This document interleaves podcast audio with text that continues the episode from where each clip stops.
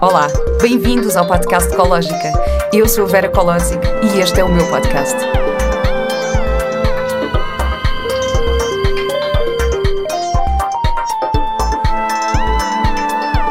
Com o apoio do colchão Ema. Olá e bem-vindos a mais um episódio do podcast Ecológica. Faz agora um ano que lancei este podcast e hum, no outro dia estava a refletir um bocadinho sobre isto e escrevi aqui um textinho que vou ler para vocês. Há um ano e pouco atrás dei por mim a perceber que tudo o que eu mais queria era falar de aprendizagens da vida. Eu dei por mim, em jantares de amigas, a querer falar de uma série de temas que me interessavam e de como estava a descobrir uma forma mais positiva de viver. Dei por mim a entrar em longos diálogos sobre a programação neurolinguística ou sobre as cinco linguagens do amor. Dei por mim a perceber que viver em gratidão estava a mudar a minha vida. Dei por mim a finalmente perceber o que é que a grande citação do meu pai significava para mim. Ele dizia, tal como eu disse no primeiro episódio deste podcast, que a vida é curta, não vale a pena nos chatearmos. Dizia com este sotaque alemão. e entretanto já passou um ano. Uh, eu comecei este projeto porque de repente me começou a fazer sentido falar sobre tudo isto abertamente. Eu resistia muito ao facto de ser figura pública, consequência do meu trabalho enquanto, enquanto atriz, porque achava que o estatuto de celebridade, entre aspas, me retirava algum valor artístico. E depois percebi que poderia utilizar isso de forma positiva e de levar ao mundo aquilo que eu sinto como realmente importante.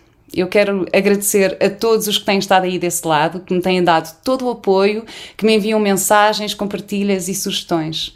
É mesmo muito gratificante para mim saber que estas conversas estão de alguma forma a ter um impacto positivo naqueles que me ouvem. Eu, pessoalmente, tenho aprendido muito com todos os convidados que já tive aqui e eu espero poder continuar nesta jornada de crescimento com vocês aí desse lado. Por isso, obrigada do fundo do coração. eu até fico emocionada com isto e, e fiquei emocionada quando estava a refletir sobre isto. Um, e pronto, e para este novo ano eu estou a preparar algumas surpresas. Eu posso dizer-vos que o Cológica vai ser mais do que um podcast. Eu convido-vos a ficarem atentos à minha página de Instagram Vera Kolodzig, à página do podcast underscore cológica underscore e ao canal de Telegram que criei recentemente, onde vou partilhando os episódios que lanço e algumas inspirações. Para já, eu posso adiantar que em maio vou lançar um workshop online sobre comunicação sustentável em parceria com a Úrsula Freitas, da plataforma Parlar. E no final deste episódio vou fazer-vos um pequeno convite. para celebrar este ano de podcast, convidei a Idalina Fernandes para nos falar sobre o Human Design. Idalina Fernandes licenciou-se em Gestão, exercendo depois diversas funções, desde controle de gestão, direção financeira, marketing, consultoria de gestão e sistemas de informação. Em 2004 mudou de carreira, dedicando-se ao estudo do Human Design. Formou-se como analista e professora de Human Design, dedicando-se hoje em dia às consultas de Human Design, ao projeto Empresas Felizes e à Portugal Human Design School. Olá, Idalina! Olá, Vera! Que bom estarmos aqui a falar destas coisas tão boas da vida, não é? Que bom, eu estou mesmo muito, muito contente por ter, por ter aqui hoje. E tu sabes que eu sinto que hum, o, o Human Design uh, veio ter comigo. Uhum. Então, já me tinham falado um bocadinho nisto e eu não sabia do que é que estavam a falar. Eu assim, Human Design, mas o que é que é isto? E depois enviaram-me uns vídeos, enviaram-me uns episódios de, uh, de podcast, uh, enviaram-me também mensagens a dizer que seria um tema interessante para eu abordar aqui. Um, e depois eu estive nos Açores e reencontrei um amigo que já não via há muito tempo e começámos a falar um bocadinho sobre desenvolvimento pessoal e estas coisas. E ele disse: Ah, eu fiz uma consulta de Human Design e tens que experimentar isto. E eu disse: Pronto, então agora. É assim, chegou tempo, é assim, não posso deixar passar mais este, este sinal. Uh, e foi ele que me deu o teu contacto e, que, e foi assim que, que cheguei até ti. Um, e tive a consulta contigo, que para mim foi incrível, identifiquei-me muito e, e revi-me, e acho que pode mesmo ser uma grande ferramenta de autoconhecimento. Por isso, obrigada por estares aqui hoje. E obrigada eu por me convidares, porque falar de Human Design para mim é fascinante, não é? é aquilo que, a que me tenho dedicado estes últimos 17 anos da vida, como tu disseste, desde 2004, e, e ver esse sorriso que tu estás a, a, expressar quando falas da tua consulta, é, para mim é a melhor compensação. Isto é que é o verdadeiro sucesso, entre, entre aspas, não é? Que é vermos realmente como tu estás feliz a, a, a ouvir tudo isto e a falar do Human Design, não é? Que é, é um termo Sim. que realmente realmente human design, por cima uma palavra, duas palavras em inglês, não é? Que no início, quando se ouve, ninguém faz ideia do que é que é, não é? E depois, quando se entra nesta aventura, eh, eu sou suspeita, não é? Que sou eu que estou aqui a fazer este trabalho, mas sou completamente apaixonada por isto, por isso, obrigada pelo teu convite. Obrigada, e parabéns sabes pelo que eu gosto aniversário, sempre... antes de mais. obrigada, obrigada. E na verdade coincide com o meu aniversário, porque eu faço anos dia 22, uhum. portanto, amanhã. Uhum. Mas, uh, sim, e eu lancei, lancei o podcast no meu dia de anos, o ano passado. Portanto, é assim, é o meu, o meu bebezinho e o meu presente que também bom. para o mundo. Uhum. Um, e, e, e, eu quis muito experimentar a consulta contigo porque quando estou aqui a falar, eu gosto também de falar um bocadinho da minha experiência. Portanto, claro. que, que, seja uma coisa tipo, não estou só aqui a falar de um tema que eu acho interessante e que não sei o quê, e falar, partilhar também um bocadinho aquilo que eu senti. Um, mas para quem nunca ouviu falar de Human Design, e já que já repetimos esta expressão tantas vezes Exato. desde o início do episódio, um, como é que tu explicas o que é o Human Design? O Human Design é sempre difícil de explicar porque é um sistema tão complexo, não é? Porque a vantagem desta ciência realmente é que sistematizou uma série de outras ciências e conhecimentos ancestrais, não é? Mas aquilo que eu digo sempre, eh, de uma forma muito simples, para não ser eh, aqui eh, intelectualizar a questão, não é? É que é algo que nos dá o nosso manual de instruções, ou seja, não é, como eu digo, não é um sistema de crenças, não é uma filosofia, é uma complexidade de coisas, não é? Que alguém, o, o, o fundador eu até gosto de lhe chamar exatamente o sistematizador da ciência, não é? Uh, conseguiu criar de uma forma tão prática e tão objetiva, e como tu disseste no início, como gestora que sou, gosto de coisas eficientes, práticas, objetivas, não é? Por isso, o que eu digo, o Human Design é uma ciência, não é? Que nos faculta o nosso manual de instrução para a nossa vida, ou seja, conhecermos-nos, não é? Sabermos como é que devemos tomar decisões, porque, como nós sabemos, não é?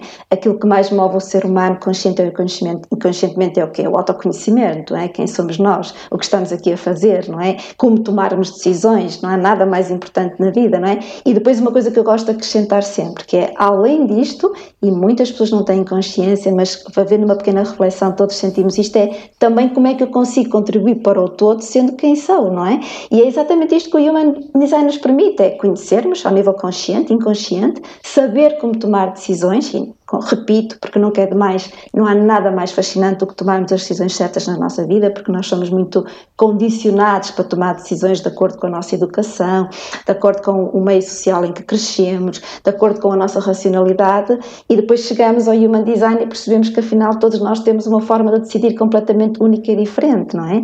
E não há nada mais fascinante para mim, foi fascinante entrar neste mundo que me caiu completamente de forma inesperada, assim como a tive, uma coisa completamente inesperada, quando fiz a minha primeira análise, não fazia a mínima ideia o que é que ia fazer, até com algum ceticismo, confesso que fui fazê-la, não é? Uhum. Nunca esperando mais tarde, e, logo, passado pouco tempo, dedicar a minha vida ao Human Design, mas respondendo à pergunta, é isso: o Human Design é uma ciência que nos dá o nosso manual de instruções para vivermos a nossa vida, aquela que nós nascemos para viver, não aquela que fomos condicionados para viver e ser. E isso para mim é, é, é a maior liberdade que podemos ter na, na, vida, não é? Eu digo sempre que viver em verdade e em liberdade é fascinante, não é? E quando nós conhecemos. É. Exato, não é? E, e, a mim foi isso que me deu, foi descobrir a minha própria verdade, não é? E foi sentir-me livre para ser quem sou. Para mim, isso é, é, realmente. Isto é que é felicidade, isto é que é o bem-estar, não é?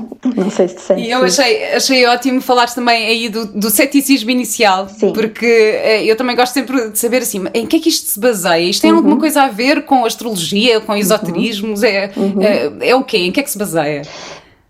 Tens o lado, nós, chama, nós costumamos dizer que tem o lado de, de, que nós chamamos exotérico, que é a parte científica, e o lado mais esotérico. A nível da ciência, o que é que está por trás é a física quântica, é, é a bioquímica e a biogenética. Porque o que é que o Human Design nos dá é o que nós chamamos a nossa genética universal. Okay? Nós temos a nossa genética biológica, dos nossos pais, da nossa família, etc. E depois temos esta genética, este nosso DNA universal, não é? Por isso tem essa parte física, essa parte científica, perdão e depois tem a parte mais de usar os conhecimentos que nós chamamos ancestrais, ancestrais que se costuma dizer esotéricos, não é? Vai buscar a uhum. Cabala, vai buscar o I Ching, vai buscar o sistema de chakras, ou seja, com a astrologia só temos em comum utilizarmos o, o, os dados de nascimento, que é a data, a hora e a cidade, ok? De, não tem mais nada a ver com astrologia. Mas é exatamente isso, é a sistematização entre ciência e conhecimento antigo, não é? Digamos esotérico, como costumamos chamar. Vai buscar buscar um pouco de tudo. E qual é a história de como surgiu uh, este sistema? Essa é a parte estranha, não é? Porque, como o próprio o, o nome do, do sistematizador é o nome dele não é este, o nome dele, ele, tem, ele é canadiano e tem um nome que é Alan Krakauer, mas uh, o nome dele que ele deu, assumiu depois de ter uh, realmente iniciado este processo em 1987 é Ra-Uruhu, foi o nome que ele assumiu e, e, como ele próprio dizia, usando as palavras dele, uh, o, o, Human Design é uma ciência de origem mística. E porquê que ele diz isto? Porque isto aconteceu de forma muito sucinta, a história é muito, muito longa, não é o objetivo estarmos aqui a contá-la, creio eu, não é? mas de forma muito sucinta e numa altura em que ele vivia bastante isolado do mundo, porque ele é um ser, ele era um ser absoluto, eu digo era porque ele já, já cá não está entre nós, não é? Ele já uh, faleceu em 2011, mas ele era um ser absolutamente original e estava mesmo aqui para trazer uma coisa nova ao mundo, foi isso, é esse o ser dele, quando ainda ontem estive a analisar o mapa dele na preparação de formações que dou e sempre não, não me canso de ver o mapa dele porque é realmente um ser absolutamente incrível. E o que aconteceu foi que ele estava a viver uma fase ermita em Ibiza e de uma forma inesperada uh, apareceu-lhe aquilo que eles chamam como The Voice, uma voz que lhe ditou durante muito tempo exatamente todo este conhecimento que ele deveria sistematizar, ou seja, foi como nós podemos dizer que foi uma intuição, não é? Porque a intuição também funciona como voz e ele era um ser que nasceu cuja autoridade interna, aquilo que aquilo que comandava o ser dele era a intuição, logo. Eu digo que foi uma intuição, uma voz que lhe ditou tudo o que ele deveria conjugar. E depois ele esteve anos e anos com uma, uma equipa incrível de pessoas que o ajudaram na sistematização, ele não fez isto sozinho sozinho, obviamente, desde geneticistas a uma série de, de, de, pessoas que vieram exatamente dessas áreas, não é? que ele foi sistematizar. Por isso é, é, é, um, é estranho, porque foi uma voz que lhe disse o que é que haveria de, de compilar, vamos dizer, estudar para criar uma ciência só e tirar o melhor de todas as outras uh, ferramentas e estudos que, que, nós já falamos. É estranho, mas, mas olha, eu fiquei super. Uh uh, surpreendida e encantada com a, a coerência e a veracidade, de, de, pelo menos da minha consulta. Eu estava a ouvir assim, mas. Assim, mas isto faz todo o sentido. E eu sei de pessoas que também já fizeram consultas e que me disseram exatamente o mesmo, que foram estas pessoas que vieram ter comigo a dizer: tens que experimentar isto, tens mesmo que experimentar. Porque eu, eu também eu tenho um lado também cético, às vezes, não é? Eu gosto de questionar as coisas e perceber. Um, por isso eu também convido as pessoas que estão a ouvir, mesmo achando estranha esta origem, que pelo menos experimentem e, e, ver se faz sentido. E depois eu também assim, eu acho que há coisas que fazem sentido para umas pessoas, outras que fazem para outras, as pessoas... Sim, um, se tivesse mas limitado também... à, à história, provavelmente não tinha continuado. Ou seja, quando eu fiz a minha primeira análise, nem sabia desta história, mas como análise houve ali vários pontos que ressoaram tanto em mim, não é? Eu, sinceramente, por ser, lá está, um pouco cética e quer conhecer as coisas, não é? Quando alguém me disse que além das características que me deu na minha análise para mim, ainda me disse que eu seria uma pessoa indicada para estudar e trabalhar com o Human Design, eu fiquei ali e se, não é? Pus a hipótese, e se for verdade, não é? E então, como, como gosto de ir à base, não é? Fui começar a fazer os primeiros níveis de formação online com a International Human Design School e só já, já estava nesse processo quando soube a origem, lá está, do Human Design. Como já estava a ressoar tanto dentro de mim o que eu estava a aprender, não é? Eu, o ceticismo foi, foi colocado de lado, porque eu disse, ok, a mente vai duvidar, mas a experiência está a mostrar algo diferente, não é? Por isso é que eu digo a todas as pessoas que fazem a análise comigo, a primeira, eu digo sempre, não acreditem em mim, ok? Não acreditem no Human Design. Ouçam esta gravação com frequência e experimentem e vejam como é que se sentem. E é exatamente esse o efeito. Não é uma questão de acreditar, é uma questão de passar pela experiência.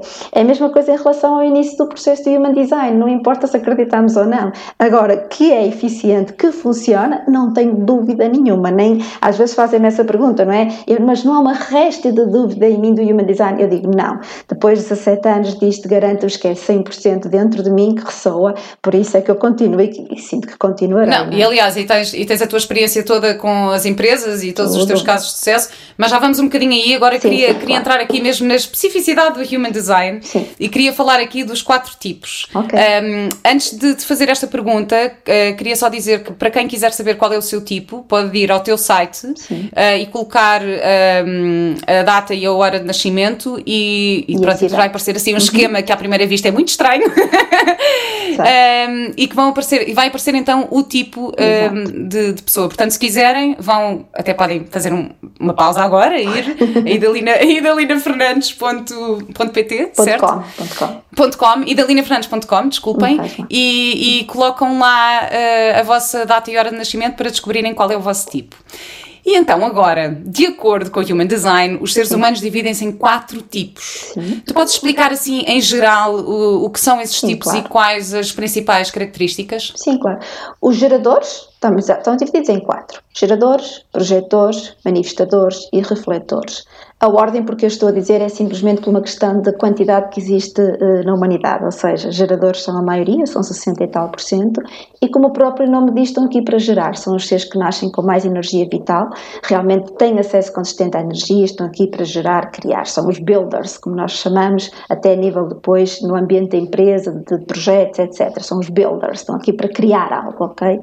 Depois temos os projetores. Os projetores são seres que nascem para gerir os outros seres, ou seja, são seres que estão aqui para compreender os outros, uh, conseguem realmente ter uma capacidade mais inata, natural, de identificar as características dos outros, os talentos dos outros, ajudar os outros a gerir a sua energia, ok? Mas são seres que lá está, enquanto os outros estão mais uh, com acesso consciente à energia e conseguem gerar e criar, os projetores têm que ter uma consciência da sua energia muito mais atenta, ok? É muito interessante importante perceber como é que todos nós funcionamos energeticamente de forma diferente, porque, como tu dizias, Vera, se forem colocar uh, os dados de nascimento, a data, a hora e a cidade de nascimento, vai aparecer lá centros energéticos, não é? E tudo está à volta da energia que nós temos no nosso ser, não é? Então é isto que é curioso entendermos, que todos temos uma gestão de energia diferente, ok? Depois temos os manifestadores. Os manifestadores são os grandes iniciadores da humanidade, enquanto os outros tipos têm uma estratégia de vida que é de esperar algo externo, ou seja, seja, os geradores estão aqui para responder à vida, a vida vai-lhes trazendo estímulos e eles vão respondendo perante esses estímulos. Os projetores são ótimos para compreender os outros, mas depois não reconhecem muitas vezes os seus talentos, logo têm que esperar convites para entrar nas, nas experiências certas, nas decisões certas da vida. Depois temos os manifestadores, esses não, esses estão aqui para iniciar, são os grandes iniciadores, estão aqui para tomar as iniciativas, ok? O, manif o Raul Uruhu é um manifestador, era um manifestador, lá está, trouxe algo inovador ao mundo, embora embora não quer dizer que todos os manifestadores têm que trazer algo inovador ao mundo, estão aqui é para trazer algo inovador na sua própria vida, não é? Estão aqui para iniciar na sua vida. E depois temos, e, os, e, e em termos de porcentagens, os projetores são 23%, os manifestadores 9%, os refletores são 1% e são aqueles que andam a refletir todos os outros, ok? Basicamente, de forma simplista, é os manifestadores tomam as iniciativas, os geradores geram e criam, os refletores andam a ver se todos estamos a fazer o nosso trabalho direito, que é mesmo assim, e os projetores nascem para guiar todos os tipos. É, ou seja, se nós repararmos, por isso é que eu dizia há pouco, Vera, que não é só vivermos o nosso ser da forma correta, não é? Para vivermos aquilo que é a nossa verdade, mas também depois lá está cumprirmos o nosso papel no todo, não é? Porque se todos nós fizermos aquilo que é que suposto fazermos, a humanidade está equilibrada e não há nada mais fascinante que isso, não é? Sentirmos que estamos a contribuir com a nossa essência para o todo, não é? Não sei se hum. chega esta informação sobre os tipos, sobre os assentos que era Claro. Não, não, não, é isso mesmo. E dentro dos geradores há uma subdivisão que é onde eu me, onde eu me encaixo. Geradores puros e geradores São... manifestadores. Exatamente.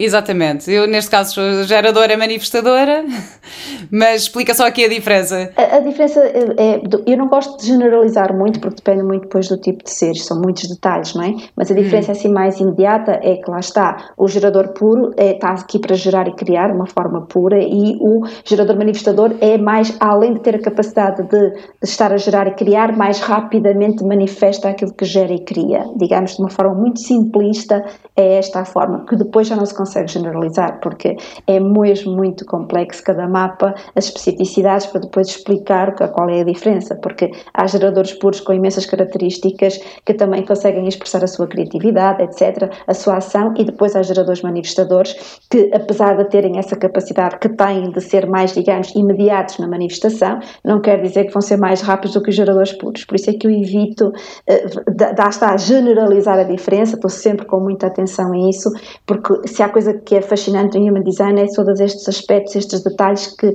cada ser é um ser. Assim, eu digo sempre esta comparação. Assim como cada um de nós tem a nossa impressão digital e somos únicos, os nossos mapas é a mesma coisa, ok? Logo, eu tento sempre generalizar o mínimo possível, mas de uma forma assim simplista é esta. O gerador manifestador, em princípio, tem mais capacidade para manifestar a sua criação, digamos. É isto. Hum, eu, eu identifiquei-me muito com claro. isto tudo. Como geradora não, aliás, é que eu depois, que és, não é? é porque eu depois eu comecei, comecei a refletir sobre a minha vida e, e, e pronto, a, a, forma como se processa uma, como se processou esta consulta contigo, é, eu enviei-te os meus dados, fizeste, fizeste toda a análise do mapa e depois fizeste uma gravação durante um, a consulta eh, para eu ir ouvindo agora durante algum tempo, não durante é? Que é para anos, assimilar. Anos. Durante anos, durante anos, durante anos, para assimilar Sim. um bocadinho. Um, ehm, a informação e então eu ontem estive a ouvir e depois também comecei a refletir um bocadinho sobre a minha vida porque eu comecei a pensar ah, porque antes disto aliás vou-te perguntar quais são os maiores desafios de cada um dos tipos isso lá está, mais uma vez eu evito generalizar, ok? Mas se tivermos a dizer, por exemplo, o gerador é o esperar para responder à vida, não é? Porque se tem tanta energia, eh, eh, não quer esperar para responder, quer ser ele aquilo que eu eh, digo ser um go-getter, não é? Ir atrás, tomar a iniciativa. Hum. E ainda por cima na sociedade, principalmente no mundo ocidental onde nós estamos, claro, em que somos todos muito instigados a, ser, a sermos proativos, a tomarmos a iniciativa, não é? Logo, quando as pessoas chegam a mim, o gerador e eu digo: não, vocês não estão aqui para tomar iniciativa, estão aqui para esperar os estímulos da vida e ouvirem o seu sacral. E depois, dependendo da autoridade interna de cada um, lá está, têm que aprender a tomar as decisões certas, não é? E as pessoas olham para mim a maior parte das vezes e dizem: mas eu não quero esperar, eu tenho toda esta energia e eu tenho que esperar para responder à vida. Sim, esse é o maior desafio, eu diria. Os projetores também é o quê? Eh, eu sou projetora, não é? Estou a dizer nós porque eu sou projetora. E nós, projetores, também qual é o maior desafio? É esperar que os outros queiram queiram ser guiados por nós, ou seja, nós nascemos para guiar os outros, mas temos que ser convidados para guiar os outros. É a nossa estratégia de vida é esperar convite, não é? E falo por experiência própria. Eu até entrar no Human Design hoje consigo dizer que realmente eu devia ser nem sempre fácil, porque eu, eu, eu fazia com a melhor das intenções, eu queria ajudar as pessoas, mas estava a dar a minha opinião, a minha guidance, a minha orientação, quando as pessoas ainda não estavam preparadas, nem queriam saber da minha orientação para nada, não é? Logo aqui a dificuldade é esperar o convite, ou para nós próprios, ou para guiar os outros, não é? Maior desafio. Os manifestadores é aceitarem, lá está, a diferença face aos outros tipos, porque os manifestadores, né, na, na, vontade interna deles, é levantam-se e vão, levantam-se e fazem, e depois por vezes esquecem-se que temos 90 e tal por cento da humanidade que é completamente diferente deles, e é aceitar essa diferença. Os refletores é, lá está, terem um processo de autoconhecimento muito interessante, porque exige um trabalho muito interessante dos refletores, porque como refletem tudo e todos à sua volta, se não fizerem o trabalho de autoconhecimento, por vezes acabam a ser algo que não são, ou seja, fruto de um condicionalismo de alguns seres da sua vida e têm mais dificuldade, por vezes, a realmente serem quem são. Embora digo sempre isto, de forma alguma acharmos que os refletores são frágeis, porque não são, mas têm realmente de fazer um trabalho de autoconhecimento, todos devemos, não é? Nossos refletores, mas ainda uhum. mais o, o, os refletores por essa, lá está a interação e por essa uh, reflexão que fazem de refletir, no sentido de refletir energeticamente os outros seres. De forma simplista, diria que são estes os maiores desafios. E quando, é, agora, quando estavas a dizer que os geradores é, têm este, este, desafio de responder, não é? De não, não tomar iniciativa, e eu comecei Sim. a refletir sobre a minha vida, porque, por exemplo, este projeto, não é? O podcast ecológico, eu pensei assim: não, mas isto foi assim o meu bebê, é que eu quis mesmo fazer, mas na verdade isto foi uma resposta. Okay. Isto porquê? Porque eu estava numa fase em que comecei a, a, investigar mais sobre autoconhecimento e sobre desenvolvimento pessoal, e eu ouvia muito um podcast que é uma inspiração para uma vida mágica, do Pedro Vieira e da Mia, da Micaela Oven. E e eu comecei a ouvir os podcasts e depois através desse comecei a ouvir outros podcasts e depois outro e outro e outro e outro e comecei a ir para jantares de amigas e dava por mim a falar sobre estas coisas todas que eu tinha aprendido. Assim, não, porque eu ouvi isto e aquilo e nem e, e, e há um dia que eu digo, mas porquê que eu não faço o meu? Então se calhar vou, então, vou fazer o meu. E então eu comecei a refletir sobre isso a pensar, será que isto foi uma ideia que eu quis sim. muito? Mas não, na verdade foi, foi uma resposta ao, ao estímulo, estímulo, que eu estava a receber. Sim, sim, sim. Uh, e, e, e, mesmo e, eu recomendo e... sempre isto, Vera, quando entramos no Human Design, é normal depois de ouvir a gravação, de haver essa ligeira reflexão sobre o que fizemos para, trás, para trás nas nossas vidas, é normal, não, não está errado. Mas o que eu recomendo sempre é, quando entram neste conhecimento, é daqui para a frente, porque eu digo sempre que tudo está certo, ok? Não há acidentes. As coisas que nós vivenciamos, as experiências que fizemos, tudo faz parte da nossa evolução e do nosso crescimento, não é? Logo mesmo, imagina que até não tinhas entrado uh, de acordo com a tua estratégia. Está tudo bem, estás lá, agora dentro do que já estás a fazer, vais seguir a tua estratégia de autoridade, estás a seguir a tua estratégia de autoridade e está tudo bem. Eu tento sempre que o Human Design seja feito de forma muito leve, sabes? Não vale a pena hum. dramatizar nada, já chega tudo aquilo que muitas vezes nós não temos controle, não é? Que não podemos ser nós a interferir nas, nas circunstâncias da vida, não é? Nisto podemos interferir, que é ok, o que, o que eu fiz até aqui, a forma como eu vivia era o que eu sabia, era o que eu tinha acesso, está tudo bem. A partir de agora, vou realmente dar o meu melhor para começar a integrar isto na minha vida. Quando tu falavas há pouco na, na ouvir a gravação, se me permites, gostava só de acrescentar aqui uma coisa, que, porque a questão do, do fascínio de ouvir a gravação durante muito tempo, durante uma vida inteira, e tenho clientes que já fizeram a primeira análise comigo há 11, 12, 13 anos e ainda me dizem quando vêm às consultas de aprofundamento, eu hoje ainda ouço coisas novas na primeira gravação, ou seja, porque até nós conseguirmos integrar as várias camadas de informação que tem numa primeira análise é incrível. Porquê? Porque estamos sempre a ser reprogramados, está sempre a vir algo para o nosso consciente, não é? Nós estamos a evoluir com as experiências da vida, logo sempre que ouvimos a gravação, ouvimos algo novo. Por isso, a primeira gravação é para ouvir para o resto da vida. Claro que a certa altura vai-se reduzindo, não é como eu peço no início para ser uma vez por semana, mas de, não deixar de ouvir a gravação é absolutamente determinante para todo este processo que eu chamo de consciencialização de quem somos. Daí que é, é, é super, na minha perspectiva, não é? É interessante tu teres tido essa consciência que, ok, eu fui a responder à vida, ótimo, mas mesmo que não tivesse sido, daqui para a frente é que tenho que ser a responder à vida. Agora claro. sabes, agora sabes, não é? Antes não sabias. Não, então, mas eu, sabes o que é que eu achei? Eu achei interessante, porque foi quase como um, definir uh, aquilo que eu já sabia, sabes? Exato. Tipo, é aquilo que eu já é? sentia. É? Uhum. Foi um bocadinho uma confirmação, Sim. porque eu de facto, imagina, mesmo a questão de responder com o sacral, um, explica aqui um bocadinho o que é o sacral para quem, para quem não sabe. Uhum. Uh, não sei se podes explicar. Sim, o sacral porque... é o centro energético que os geradores, lá está, têm ativado, todos de forma diferente, mas todos têm no seu ser, que é exatamente quando eu digo que está aqui para responder à vida, aquela primeira reação do sacral, que o sacral só responde sim ou não perante o estímulo externo, não é? Eh, não quer dizer que todos os geradores tenham autoridade nessa primeira resposta, mas todos têm essa primeira resposta, não é? No teu caso, Vera, é a tua autoridade interna, logo é isso que tens que seguir, é a tua primeira resposta, não é? Eh, normalmente não digo isto publicamente, mas como tu falaste, que tenho muito cuidado, cada um tem o seu ser, não é? Mas como tu própria agora disseste, Sim. não é? No teu caso é a primeira resposta, ótimo, é exatamente isso, essa primeira reação ao estímulo. Veio o estímulo o sacral responde sim ou não, ok? É uma sensação interna energética, é um sangue que faz haha, uhum, ou então aquele de hum, que é um não, não é? Eu não consigo dizer porque eu não sou geradora, obviamente, não é? Logo o meu sacral não fala, mas é exatamente essa energia, não é? Que é que vem o estímulo e o sacral vai reagir sim ou não perante aquele primeiro estímulo. Isso é muito interessante, não é? No gerador. É, é uma ferramenta absolutamente incrível, não é? Que vos dá realmente aqui uma sabedoria eh, interna que não, não há como compreendê-la. É, é, é mecânico, mas funciona, é incrível, não é? Mas sabes, esta questão da, reflexão, não querendo, ou seja, não estou não a julgar o que eu fiz para trás ou não, sim, mas é sim, é, só, claro. é só engraçado sim, porque eu fiquei a pensar, eu, eu, já, já, eu já sentia isto há algum tempo, de, em relação ao meu instinto, ao uhum. meu à minha intuição, eh, tu, tu, também dizes que é um bocadinho diferente eh, a, intuição e a, e a resposta do sacral, mas pronto.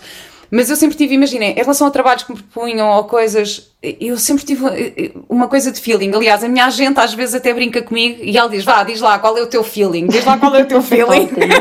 ela liga-me liga com o trabalho e diz: Vá, dá, diz lá qual é, estás a sentir, não estás a sentir. Claro. E, e, a verdade é que houve escolhas que eu às vezes uh, uh, tomei sem sabendo que eu não estava bem a sentir e que foram coisas que não correram tão bem ou que, que, correram, correram menos bem. Pronto, houve ali qualquer coisa. Portanto, isto para mim foi muito engraçado ouvir-te a dizer isso, que eu fiquei assim, então, mas. Parece que tu sabes a minha vida toda, como é que tu sabes que eu reajo assim? É, é, e... mas isso é que é fascinante, não é? Nós, nós conhecemos, mas ah, ir um pouquinho atrás, que acho que é importante dizer isto, Vera, que mediante a, vida, a, fase de vida em que a pessoa está, a idade que a pessoa está, etc., e como tu própria disseste que tens feito um trabalho de autoconhecimento, não é?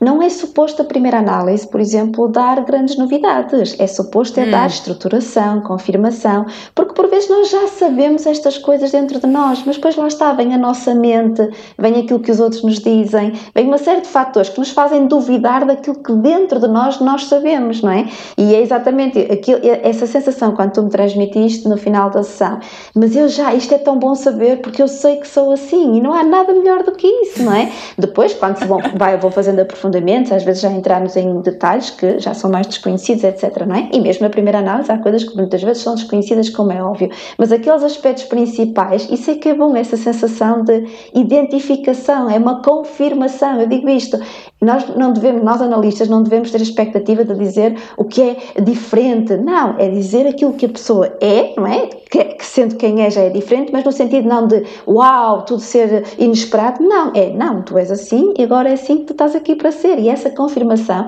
a palavra que eu mais ouço dos meus clientes na primeira análise é alívio. Está-me um alívio saber que afinal eu estava certo. Afinal, aquilo que eu sentia dentro de mim é verdade, que é exatamente isso que tu disseste agora, não é? Afinal, esta sensação de eu confiar na minha primeira resposta, eu já sabia isto, não é? Mas às vezes duvidava, por racionalizar, por ter medo de perder alguma coisa, para agradar a alguém, seja o que for, acabavas a não seguir a tua primeira resposta. E agora já sabes que agora já, agora já estás mesmo segura de que é isso que tens que seguir. Isso é fantástico, não é? Hum. E de que forma é que tu achas que, que esta ferramenta de autoconhecimento pode ajudar-nos a melhorar a nossa vida? Ui, agora, agora falo, posso falar um pouco, se calhar, da minha própria experiência, não é? E que no meu caso, até é curioso quando me perguntam porque é que eu eh, fiz esta mudança, que eu costumo dizer que, na verdade, eu não mudei de carreira, apenas acrescentei isto à minha carreira, não é? Porque eu continuo uh, na área da gestão, agora com, com menos peso, não é? Faço um trabalho mais individual. Mas eu costumo dizer isto, no meu caso, eu nem sequer uh, entrei no Human Design, felizmente, uh, porque estava mal, porque andava à procura de alguma coisa. Não, eu até gostava da minha atividade profissional, estava, como eu costumo dizer, até estava numa fase da minha vida que tinha o pacote todo, como eu costumo dizer, não é? tinha tudo aquilo que é suposto termos aos 34 anos, não é? Só que isso significa que eu era feliz ou, ou que eu estava verdadeiramente serena internamente? Não, havia uma agitação porque havia muita coisa que eu fazia na minha vida que não era de acordo com o meu ser, não é? Então o que é que se ganha? É uma verdade, lá está, como eu estava a dizer, porque quando entrei no Human Design, e isto que eu vejo e acompanho nos meus clientes, é que nós vamos devagarinho, devagarinho, vamos ajustando a nossa vida àquilo que é a nossa essência. E é assim que deve ser. Eu digo sempre aqui que depressa e bem não há ninguém, ok? Então, é, não, não há ninguém, não vale a pena atropelar isto, ok? E é isso que eu acho que o Human Design pode melhorar a nossa vida. Porquê? Porque vamos gradualmente retirando coisas que nós tínhamos na nossa vida, formas de estar, atitudes, pessoas, o que for, que não estão de acordo com a nossa essência, mas que nós, por uma série de fatores, como eu já expliquei, de condicionalismos, acabamos por assumir como nossos e não é. Então, quando nós estamos, o que é que nós mais queremos? Lá está, hoje em dia toda a gente fala do autoconhecimento, não é? Porque sabemos isto, conhece a ti próprio e conhecerás os deuses e o universo, não é? Então, é, é isto que o Human Design nos permite, é à medida que nós vamos tomando as decisões certas em cada momento, que nos vamos libertando de coisas que não nos fazem bem, não é? É libertando no sentido, às vezes, atitudes, não tem que ser um emprego, não tem que ser uma relação não é isso, é atitudes, formas de estar, não é?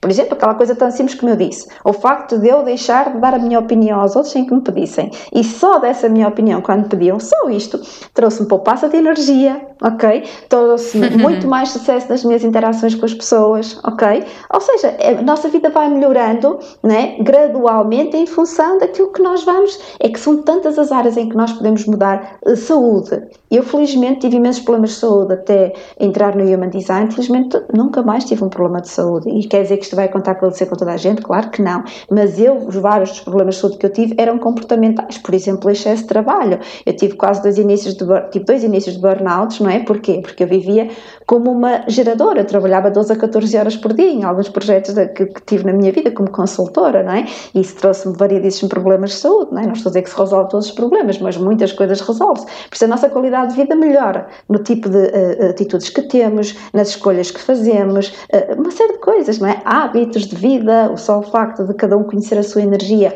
e adaptar o seu estilo de vida em função dessa energia, não é? E há pouco eu comentava isto, por exemplo, eu para mim foi extremamente difícil fazer o curso na, na, na Faculdade de Economia, porque eu escolhi na altura, por uma série de razões pessoais, fazer o curso à noite. E foi uma opção extremamente violenta para mim, porque hoje eu percebo, eu não tenho energia à noite, o meu biorritmo começa às seis e meia, sete da manhã e a partir das cinco e meia, seis da tarde, eu não tenho energia, não é? Só o facto de eu hoje perceber que não posso uh, uh, uh, ir contra esse meu biorritmo, porque é o meu biorritmo e já experimentei vários cenários e não funcionam, logo, ou seja, o conhecermos a nossa mecânica, o conhecermos as nossas características, melhora a nossa vida em variedíssimas áreas, muitas áreas hum. mesmo. É e como é, que, como é, que, tu aplicas este, este conhecimento em empresas, por exemplo? Eu fiquei super intrigada com isso. Aliás, pronto, já falei, já falei contigo um bocadinho sobre isto, Sim. mas eu achei super interessante dizer, não, faço imenso trabalho em empresas. E eu assim, mas mas como assim? Tu aplicas o Human Design em empresas? Sim, eu acho isto interessante sim. dizer porquê? Porque às vezes quando falamos destas coisas, destas ferramentas de autoconhecimento e mesmo a história do Human Design, não é? As pessoas acham, epá, isto é, é agora lá vem, lá vem os, os freaks do universo falar claro. sobre, é, é sobre não sei o quê. E por isso é que eu acho, eu acho interessante como é que tu aplicas este, este conhecimento uh, na, na prática em empresas e num, numa coisa tão estruturada, não é? Sim, como é que tu fazes esse trabalho? Porque eu trabalho com equipas, ou seja, não, a questão de, dessa resistência que tu falavas, desse ceticismo, felizmente a mim não me acontece por uma razão muito simples, porque como felizmente eu tive, posso dizer isto sem qualquer vaidade, mas é o que é, tive uma carreira de sucesso sempre na parte da gestão, as pessoas que depois viram que, sejam, sejam colegas, sejam meus administradores, quando eu estava em empresa, etc., eh, começaram a dizer, se a Idalina está ali, não deve ser assim tão fria não é? Porque, porque é verdade, não é? Isso abriu um pouco a porta a que, e é verdade, eu se disser, se, se calhar a, a, classe que tem profissional com mais clientes, se calhar está na área da gestão, sem dúvida nenhuma. E porquê? Porque foi um percurso natural, as pessoas confiavam em mim, não é? E mesmo achando estranho, não é? E eu vi muitas vezes vezes aquela brincadeira, agora já não, obviamente, mas durante muitos anos, que me diziam quando é que deixas disso e vens outra vez trabalhar a sério, mas depois eles próprios que me diziam isto, não é? Acabaram a render-se completamente ao Human Design. Logo, os meus clientes, uh, onde eu vou trabalhar com o Human Design em empresas, já são, começaram por ser meus clientes individualmente. Então, como começaram a perceber que realmente isto funciona, de uma forma que eu considero muito, muito, muito positiva, quiseram levar isso para as suas equipas, não é? Então, como é que isso funciona? Eu, a linguagem é diferente quando eu vou trabalhar nas empresas, embora comece sempre por uma, uma análise pessoal, individual, porque a pessoa tem que se conhecer, ponto. Depois a linguagem muda, porque o que é que eu vou trabalhar? Exatamente aquilo que é a chamada criação de equipas funcionais, que é eu vou ver os skills inatos das pessoas, porque um cuidado que nós temos que ter muitas vezes, e isto não acontece no mundo empresarial, não é? As empresas o que é que querem? Querem sucesso, querem rentabilidade, não é? Querem uh, conseguir, não é? Ter, ter lucro, etc. O que é natural e, e correto e saudável. Só que às vezes não estão a utilizar as pessoas certas para as funções certas, estão a exigir características das pessoas que elas nunca vão ter, é uma série de coisas, não é? Então o que é que eu faço? Eu vou analisar as pessoas e vou ver exatamente quais são os skills inatos que aquela pessoa tem e como é que ela pode potenciar esses skills inatos. E então vou ajudar, digamos, a colocar as pessoas, não é? Nas funções certas, não é? Normalmente não é preciso grandes eh, mudanças em termos das funções que as pessoas estão, porque existe existem outros, outras formas de, lá está, um, de fazer o recrutamento das pessoas para as empresas e que funcionam, as técnicas, mas depois em alguns aspectos não funcionam.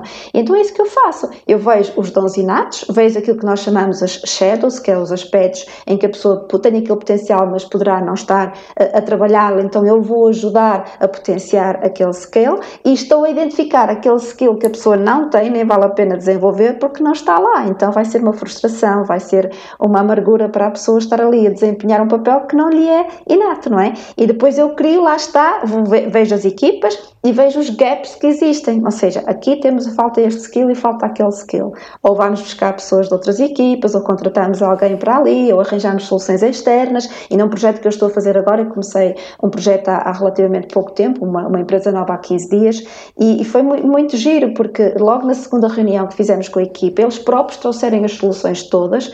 Havia dois gaps naquela equipa, só dois, o que é muito bom. E então eles próprios, eu nem tive que me esforçar. Depois da primeira sessão de equipa, fiz a primeira sessão com, com, com o dono da empresa, fiz a segunda sessão com a equipa. Na terceira sessão, eles próprios já traziam as soluções. Eu disse: Uou, wow, eu nem precisei de fazer nada, isto é maravilhoso, porque estavam tão motivados, não é?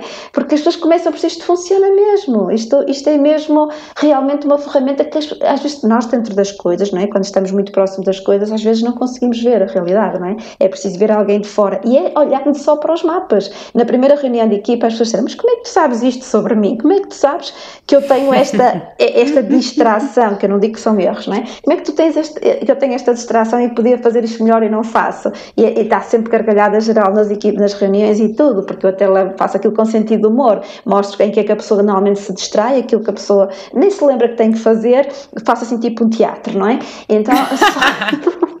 Porque eu digo sempre faço um trabalho muito sério, mas só quero fazê-lo a brincar, ok? Porque seja nas uhum. empresas, seja nas formações com os meus alunos, eles sabem disso. Aliás, o que eles dizem que como as aulas são gravadas, eles dizem que a gargalhada geral depois ouvirem as aulas gravadas, porque é só, nem eu sei disparate que digo às vezes, lamento, mas estou sempre a levar tudo a brincar, não é? Mas nas empresas é isso que eu faço, não é? E depois trabalho também o que se chama o Alfa, o Alfa é o responsável pela, pela equipa, ou pela empresa, ou pelas equipas, não é? Porque há uma área dentro do Human Design que chama-se VG5 Consultancy, em que eu também tenho, eh, também fiz esse, esses estudos, obviamente, que, que fez todo sentido para mim como gestora que sou, não é? Então é olhar para o mesmo mapa, mas numa perspectiva de trabalho, ou seja, há o mapa na perspectiva pessoal e o mesmo, os mesmos dados dá para me dar um mapa na perspectiva profissional, que é interessantíssimo, por isso eu, eu não estou a olhar só numa perspectiva das características, como tu ouviste na tua análise, aquilo que tu deves fazer para viver o teu ser, a tua vida uh, uh, da forma correta, não é? Depois ainda há muito mais informação ali que me permite saber que tipo de ambiente é que a pessoa deve trabalhar, se a pessoa tem uma vocação para trabalhar com ter uma sociedade ou não ter uma sociedade, em que uh, uma série de coisas, é tanta coisa, não é? Quais são realmente os atributos principais daquele ser? É incrível isto. Mas depois essas informações são partilhadas entre eles, ou seja, tu fazes a análise de cada um. A parte pessoal, não. A análise inicial é um trabalho individual. Isso, nem, nem, isso é só one-to-one, -one, entre mim e a pessoa. Depois, na equipa, é só passo as informações que são uh, realmente importantes para o funcionamento da equipa, não é pessoal, não tenho sempre imenso cuidado com isso, como é óbvio, não é? Só Já te aconteceu alguém ficar assim muito infeliz com alguma escolha ou alguma proposta que tenhas feito? Uh, sim, não, não curiosamente já no andamento do projeto, mas já tive, felizmente foi só uma vez que me aconteceu, mas também foi muito interessante, foi uma experiência incrível, que foi logo até na apresentação do overview, uma, neste caso até era uma empresa de muita dimensão, estávamos a falar de um board de management de, management de sete pessoas, uh, e foi uma das pessoas que me contratou, que é a minha, que é a minha cliente, e realmente, quando eu fiz logo a apresentação, porque a primeira fase chama-se overview, e eu faço uma, uma reunião de apresentação, e aí tive logo imensa resistência. Uh, eram sete pessoas, logo duas delas foram completamente resistentes, e foi tudo aquela sensação de quem é esta que me vem agora dizer quais são os meus dons, se eu estou aqui há tantos anos na gestão. Uh, é isso, é que isso deve sei... ser super desafiante. Sim, sim, é, isso deve é. ser super desafiante para ti. Como é, que, como é que lidaste com isso? Como é Muito bem, se... aquilo que eu partilhei foi que senti que realmente não, se não estivesse, estávamos a falar de uma empresa que tinha cerca de 500 colaboradores, não é?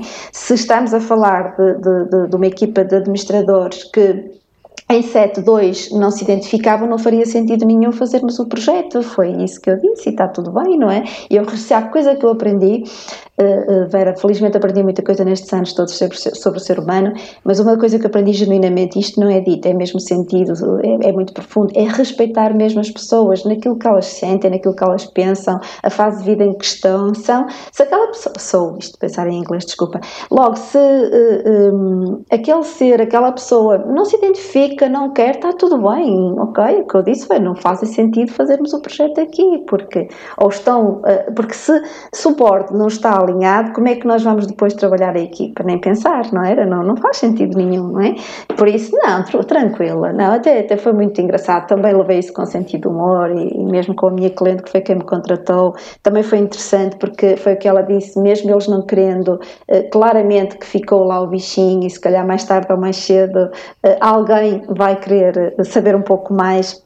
Vai cair a ficha, em algum momento cai a ficha, Sabes, isso acontece-nos a todos. Exatamente. Se há, uma das muitas coisas também que aprendi foi a questão da paciência, sabes? Uma das coisas que eu digo é, eu, eu, eu sou, lá está, tenho aquela característica inata de, de, de, ler, de ler, entre aspas, de saber uh, uh, compreender as pessoas, gerir as pessoas, mas nem toda a gente tem as mesmas capacidades, não é? As pessoas veem coisas de formas diferentes, têm outros dons que eu não tenho, está tudo bem, ok? Logo, nunca mais me comparei nem com ninguém, nem comparo ninguém comigo, está tudo bem, a pessoa não sentiu, não se identifica, tranquilos, está tudo, está tudo bem mesmo, genuinamente, não, não hum. me incomoda, de maneira nenhuma.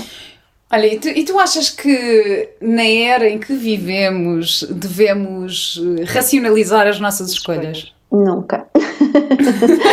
Nunca racionalizar. Ou seja, essa pergunta é, é muito interessante, Vera. Obrigada por fazê-la, por estás a fazê-la, porque um, se há coisa que nós decidimos uh, realmente errado na nossa vida é através da mente, não é? E é errado, porque o que nós dizemos no Human Design é isso que esse está a ser o grande desafio do ser humano, que é nós somos todos educados para dar autoridade à nossa mente, para ser a, os prós e os contras, a racionalidade que nos move, e se há coisa que nós ensinamos com o Human Design é que a nossa capacidade de decisão correta para a nossa vida nunca está na mente, ok? Logo, uh, e, e, lá está, eu dou-te o meu exemplo, se fosse racionalizar, eu não teria continuado o caminho que continuei no Human Design, não é? Porque quando eu, agora é muito natural falar de, de questões de autoconhecimento, de falar tudo isto, há 17 anos atrás, não é? Ou quando eu comecei a trabalhar isto há cerca de 14 anos, 17 a estudar, cerca de 14 a trabalhar, e a minha mente teria-me dito, e Dalina, estás louca a andar a pedir dados de nascimento às pessoas, vão pensar que tu enlouqueceste, e algumas genuinamente pensaram que eu tinha enlouquecido, não é? Logo, nunca deve ser pelo racional que nós tomamos as decisões, não é? Eu se tivesse, não só essa, como muitas outras decisões na minha vida, se eu as tomasse pela racionalidade, não sentia a leveza, a alegria que sinto com o trabalho que faço, com, com aquilo que sou, de maneira nenhuma, e daí que, na, na era em que vivemos, que já deveria ter sido antes, mas muito menos agora que temos muito mais ferramentas para nos conhecermos, não é? Nunca é através da mente que devemos tomar decisões. A mente continua a ser importantíssima é para tudo, para estudar, para trabalhar, para implementarmos as nossas decisões, para tanta coisa. A mente é fantástica, cuidado, não estou a tirar a importância dela. Agora, de forma nenhuma, adoro a minha mente, adoro estudar, adoro aprender. não, não, agora não é ela que manda em mim. Isso não, não, não é através da mente que eu, que eu tomo decisões, nem recomendo ninguém fazê-lo ponto. Exato, é porque ainda agora estavas a falar disso dos prós e contras, porque eu acho que a primeira um, tendência, quando temos uma proposta ou com alguma dúvida que surge na nossa vida, é, é pensar, ah, ok, vou-me vou sentar e vou fazer uma lista de prós e contras. E depois Não. vou contar quantos prós e quantos contras, sem contar sequer a importância dos prós e dos contras, porque até, até pode haver mais, mais contras do que prós, mas os prós, se calhar, até podem ser se calhar mais. há um pró que vale todos os outros contras. Que vale todos os outros contras, não é? Não é? Ou ao contrário, não é? Uhum. Ou um contra que vale. Todos os outros prós, não é? Sim, sim, é, concordo eu acho isso muito interessante. Contigo. Eu, eu, pelo menos na minha vida, e sinto-me mais, de, mais feliz nos últimos anos, quando comecei assim a dar mais ouvidos eh, àquilo que sinto. Portanto, claro. acho que isso faz mesmo, uhum. faz todo o sentido. Portanto, é assim, olha, estavas a dizer, ah, porque às vezes as pessoas achavam que eu estava louca, assim, pá, louca, mas feliz. Assim. Yeah, completamente. sim, sim, sim, sim. Sim, mas lá está, quando nós temos algo externo a nós que nos valida isso, como o Human Design é maravilhoso, não é? Isso é que para mim foi. Porque em, algum, em muitos momentos da minha vida já duvidava da minha mente. Eu sou extremamente racional, eu nasci com uma mente extremamente ativa, eu sou muito mental, não é? Logo havia algo, aquela vozinha dentro de mim que muitas vezes me dizia não sigas a mente, mas depois ela, ela tinha muita peso em mim, não é? E por toda a minha história de vida, por toda a minha formação, etc., ela acabava por vencer muitas vezes, não é? E depois invertemos aqui os papéis e disse: Ok, pronto, continuo a gostar muito de ti, mas já não és tu que mandas em mim, paciência, não é? E essa loucura Diz. Mas, e, desculpa, é estavas a dizer, antes de encontrar essa uh, o Human Design, tu procuravas essa validação fora de ti, noutras pessoas? Não, eu, não, eu nunca, isso não, eu nunca procurei, como eu te disse, eu sou muito mental, eu sou o que nós chamamos no Human Design uma fixed mind, eu sou muito fixa nas minhas ideias, muito fixa mentalmente, lá está, dito assim, não é? Parece que é um defeito, e era um defeito quando eu fazia da forma errada, não é? Agora é, não é um defeito, é uma característica, eu sou uma fixed mind, ok? E na altura, não, eu nunca, eu nunca, aliás, sempre fui criticada pelo contrário, por tomar as decisões de forma muito uh, independente, não é? E sempre tomei as minhas decisões de forma muito independente. Era mais tomá-las pela racionalidade, ou seja, o meu defeito, entre aspas, o meu erro, não era procurar uh, apoio nos outros para as decisões, era só tomar as decisões de forma racional, ok? E isso é que estava errado, não é? Porque há muitas formas de nós estarmos a errar através da mente, ou porque somos condicionados pelos outros, ou porque nós próprios nos agarramos às nossas ideias e não estamos a seguir o que sentimos, como tu disseste e muito bem também, não é? E eu sou um ser que tem uma autoridade emocional, eu tenho que seguir o que eu sinto e não o que a minha mente diz. E foram anos e anos e anos e anos de vida a seguir o que a minha mente dizia, não o que eu sentia, não é? Aí é que foi a questão. Mas há pessoas que devem seguir mais a mente do que não. a emoção, de acordo com o Human Design? Não, não. Todos temos autoridades dif diferentes, ou seja, a forma de decidir, todos somos diferentes, mas ninguém deve tomar decisões pela mente. Não há ninguém que deva tomar decisões pela mente. Isso é uma regra no Human Design mesmo. Ótimo, eu gosto muito dessa regra e acho que é uma regra que deve ser aplicada à vida no geral. Exato. Olha, se alguém estiver interessado, uh, onde pode estudar o Human Design?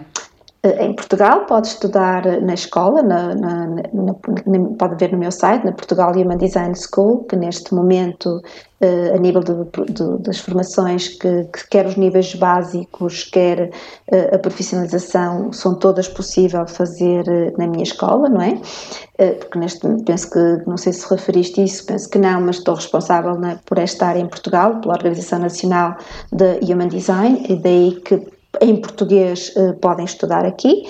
Quem quiser estudar em, em inglês ou preferir estudar uh, de, de, forma diferente, porque a forma de, de, eu ensinar, eu estou a dar as formações sempre presencial também com opção online para toda a gente, aqui no Porto, não é?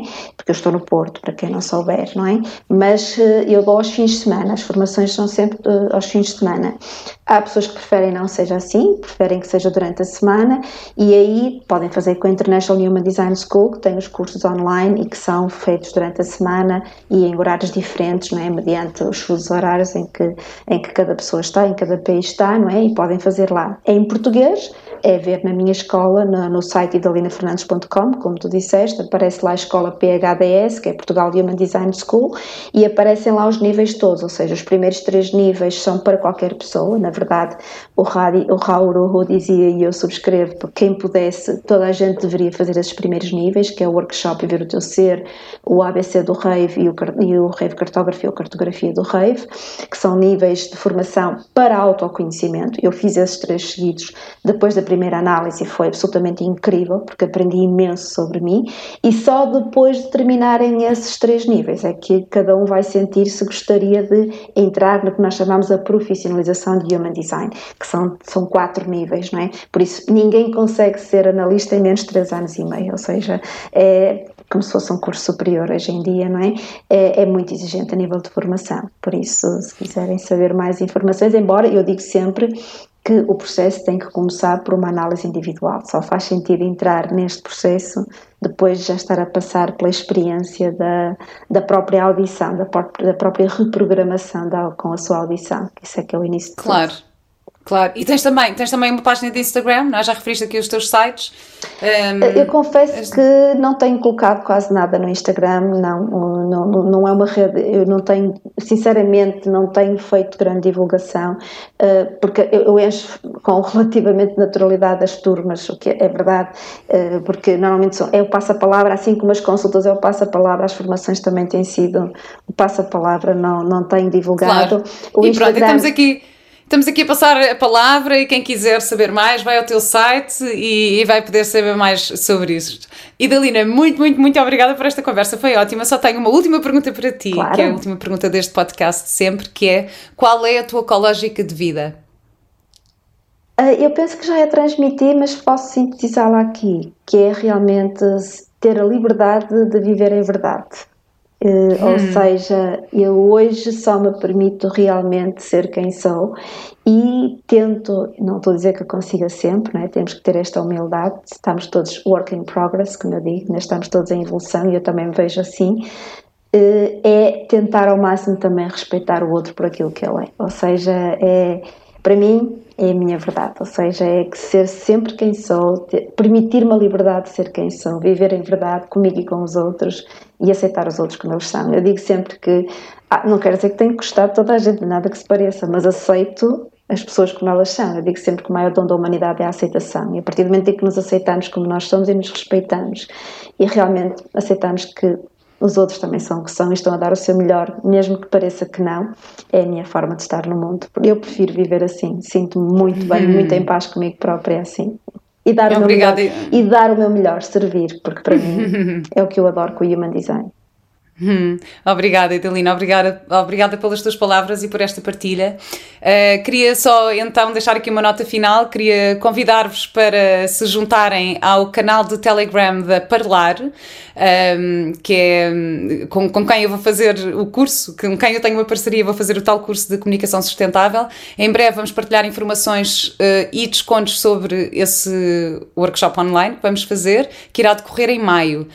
E para quem quiser conhecer melhor o trabalho da Úrsula Freitas, eh, a minha colega e formadora comigo neste curso maravilhoso, foi ela que me desafiou a criar este curso, eh, eu convido-vos a ouvir o episódio número 44 do podcast Ecológica, em que falamos sobre a gestão de conflitos. O link para o canal da Parlar é http dois t.me barra parlar cursos. E o do Cológica é igual, mas em vez de parlar, diz Cológica. Portanto, espero-vos por lá e muito obrigada por estarem aqui e obrigada por este ano maravilhoso e obrigada por esta conversa, Idalina, e até breve. Obrigada, Iva, e muito sucesso nesse teu novo curso. Obrigada. Um beijinho.